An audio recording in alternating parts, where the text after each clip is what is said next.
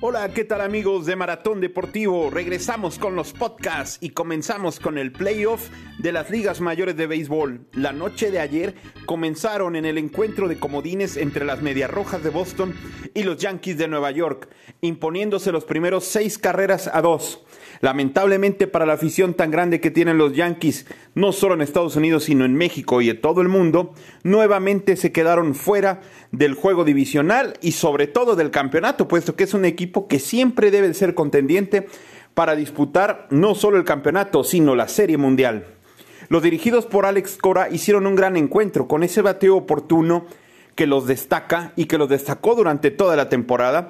En las primeras dos entradas hicieron daño rápidamente a Jerry Cole, este pitcher estelar con los Yankees que no ha dado el ancho en postemporada. Buen batazos, buenas jugadas y sobre todo Kyle Schwarber y Sander Bogarts que se fueron para la calle. También a destacar el trabajo de Alex Verdugo, este mexicano que se fue de 4-2 con tres carreras impulsadas.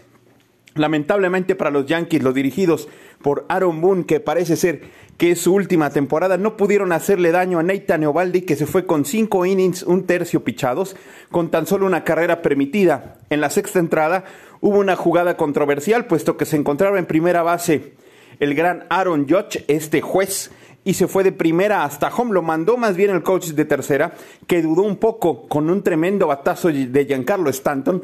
Sin embargo, una gran asistencia en el center field por parte de Kike Hernández. Lanzó el disparo al shortstop y este fue bien relevado por Sander Bogarts, quien mandó el disparo al plato y fue prendido en el home Aaron Judge. Aquí se esfumaron todas las posibilidades para los Yankees de Nueva York y una temporada más quedan fuera del juego divisional. Para el día de hoy tenemos tremendo duelo de picheo entre Max Scherzer y Adam Wainwright. Los Cardenales de San Luis enfrentan a los favoritos Dodgers de Los Ángeles. Sin embargo, los Cardenales llevan de los últimos 22 encuentros 17 ganados. Tendremos un duelazo de picheo, amigos. Saludos y que viva el rey de los deportes.